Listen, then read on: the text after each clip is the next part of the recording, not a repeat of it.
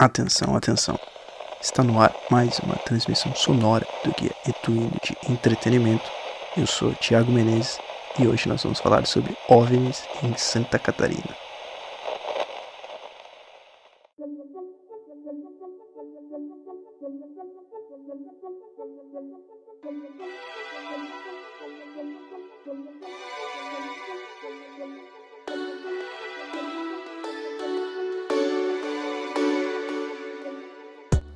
Grande parte da equipe do Etuino mora em Florianópolis, a capital de Santa Catarina.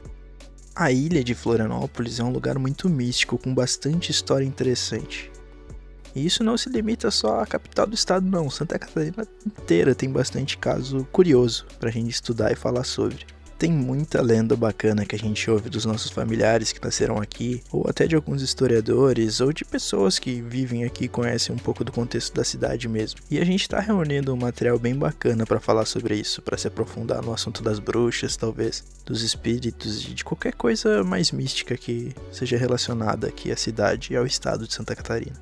Mas enquanto a gente ainda não reuniu esse material, eu resolvi falar sobre algo misterioso também, mas que talvez não se encaixe dentro do conceito da palavra mística.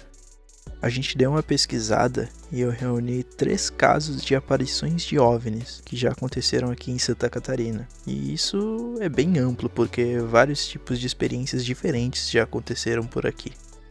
Esse aqui não é um trabalho jornalístico, gente. A gente pesquisou algumas coisas, mas não é um documento, não dá para ser usado como fonte.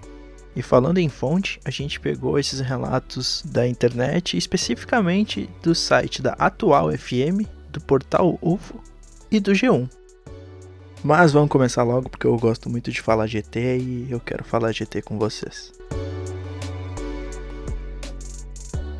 O primeiro caso é o dos agroglifos de Puaçu, uma cidade do oeste do estado de Santa Catarina. Lá em 2007, um fazendeiro encontrou alguns desenhos estranhos na plantação das terras dele.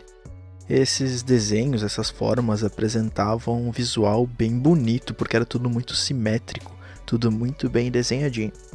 Até aí tudo bem, o problema é que esses desenhos eram absurdamente gigantes. Esses símbolos gigantes desenhados nas plantações, eles devem ter levado um bom tempo para ser feitos, pela perfeição e pelo alinhamento das formas. Eu tô aqui olhando as imagens e é realmente bem impressionante.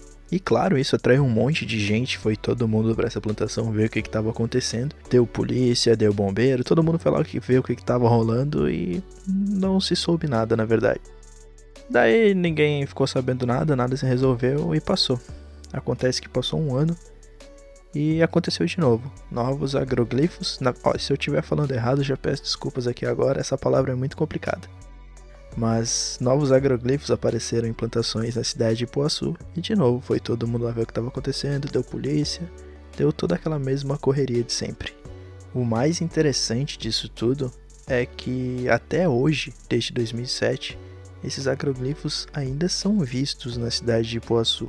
Todo ano, geralmente ali pelo final de outubro, as pessoas encontram novas formas das plantações da cidade.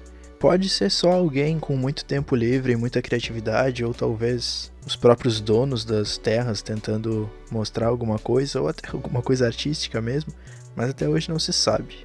E claro, muita gente levantou as hipóteses de serem OVNIs e serem seres de outro lugar tentando se comunicar com a gente, ou com outros seres, de alguma forma.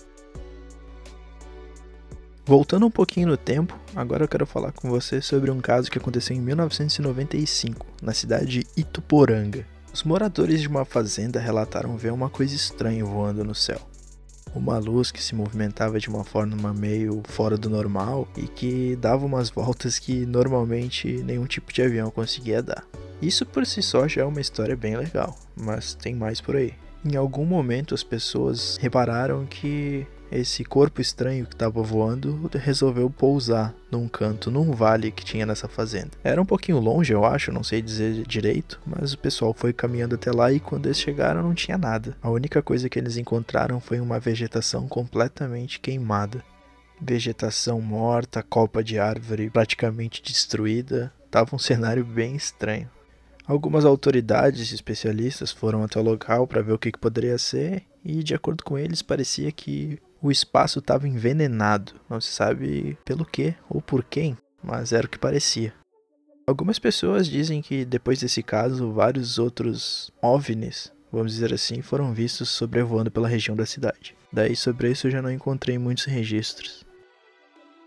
O mais interessante é que o dono dessa fazenda, o agricultor Egon Kratz, relatou que essa luz estranha apareceu no meio da tarde. Era tipo duas e meia da tarde e de repente tem uma luz muito louca voando em cima da fazenda. Uma luz que se destacou mesmo com o céu bem, bem aberto e bem clarinho.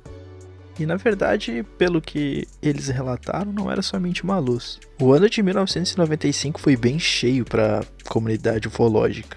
Então, logicamente, um monte de gente foi lá para a cidade de Tuporanga para tentar descobrir o que estava acontecendo. Bom, acabou que a gente ainda não sabe o que aconteceu, mas foi algo bem estranho.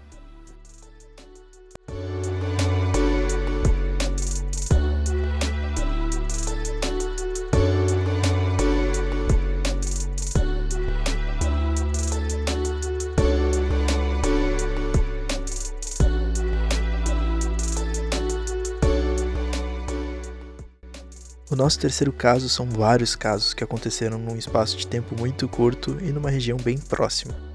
Várias pessoas das cidades de Água Doce, Irani, Ipumirim e Lindóia do Sul relataram ter visto luzes estranhas voando no céu. Eu tô lendo uma postagem no site da Atual FM e tem alguns relatos por aqui. Eu vou ler um deles para vocês. Abre aspas. Era algo maior do que uma estrela. Tinha mais cores, dava umas três estrelas de tamanho. Fecha aspas.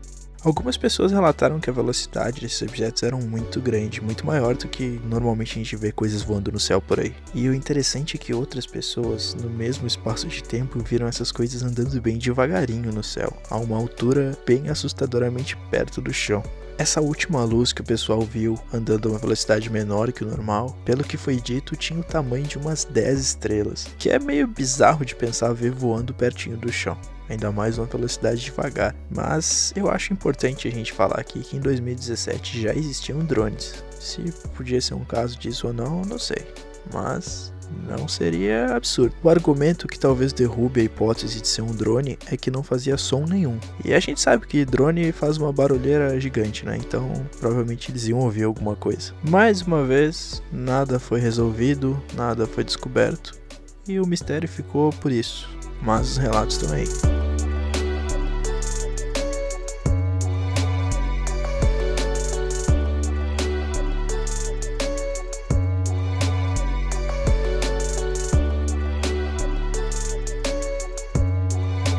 Na descrição desse podcast vocês vão encontrar links que falam mais detalhadamente sobre todos esses casos.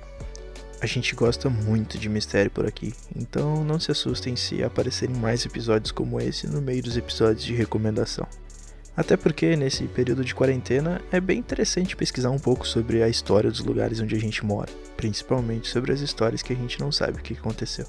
Dito tudo isso, eu vou encerrar mais esse podcast. Agradeço todo mundo que ouviu até o final e peço humildemente que sigam o Guia Etuino lá no Instagram, na arroba guia underline etuino. Deixa uns like lá para nós, curte, segue a gente que é muito nós. Obrigado por tudo e a verdade está lá fora. Beijocas.